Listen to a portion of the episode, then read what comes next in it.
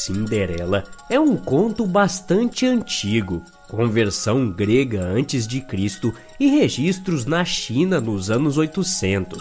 Acredita-se que esta seja a história com mais versões já feitas. Em muitas delas, Cinderela foge de seu pai, que quer casar-se com a própria filha, pois esta lhe lembra sua falecida esposa. Assim como a Bela Adormecida, as duas versões mais conhecidas da história foram de Charles Perrault e dos irmãos Grimm. A versão que conhecemos e que a Disney usou tem mais a ver com a de Perrault, que possui uma fada madrinha que transforma uma abóbora em carruagem.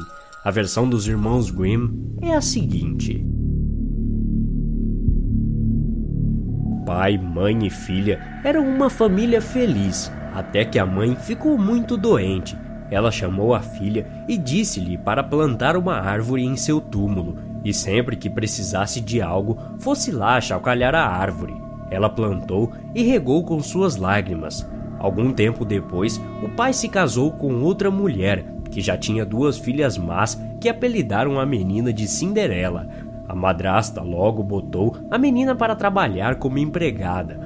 Um dia, o rei anunciou três bailes e Cinderela foi obrigada a ajudar as irmãs a se arrumarem para o primeiro baile. Ela não tinha vestido e tinha que separar lentilhas antes que as irmãs voltassem. Depois que elas saíram para o baile, dois pássaros bateram na janela e se ofereceram para ajudar Cinderela com as lentilhas. No dia seguinte, as irmãs contaram do baile para Cinderela, que tinha visto tudo da janela. E na mesma noite teve outro baile. Dessa vez, Cinderela não pôde ir porque teve que separar sementes. Os pássaros novamente a ajudaram.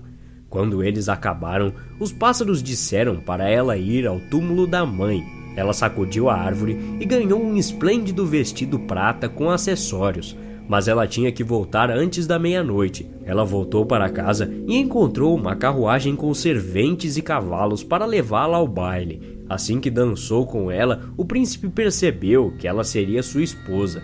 Antes da meia-noite, ela voltou para casa.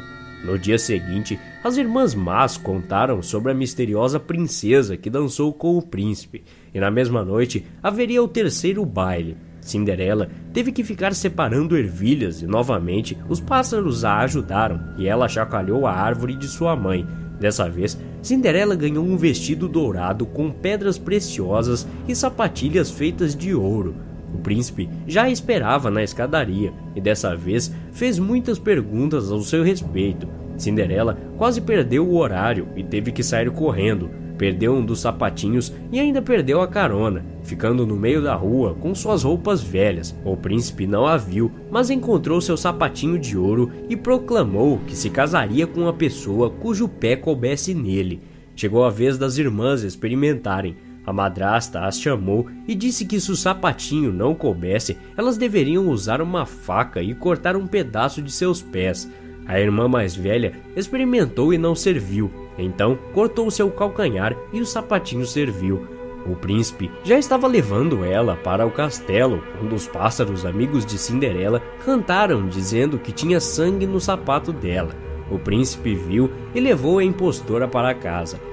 Então, a segunda irmã experimentou o sapato e precisou cortar os dedinhos para servir. Novamente, o príncipe estava levando ela para o castelo e os pássaros deduraram o sangue. O príncipe voltou para casa e perguntou se havia outra garota. A madrasta não queria, mas ele a fez chamar Cinderela. O sapatinho serviu e ele reconheceu sua noiva, até que o dia do casamento de Cinderela com o príncipe chega. Quando as irmãs vão para assistir o casório, os pássaros bicam seus olhos e elas ficam cegas. Se você gostou desse vídeo e quer conhecer mais sobre a origem dos contos de fadas, aqui no canal temos mais episódios de outras histórias. Não esqueça de clicar em gostei aqui embaixo para fortalecer o canal. Inscreva-se se você é novo por aqui. Até a próxima! Obrigado!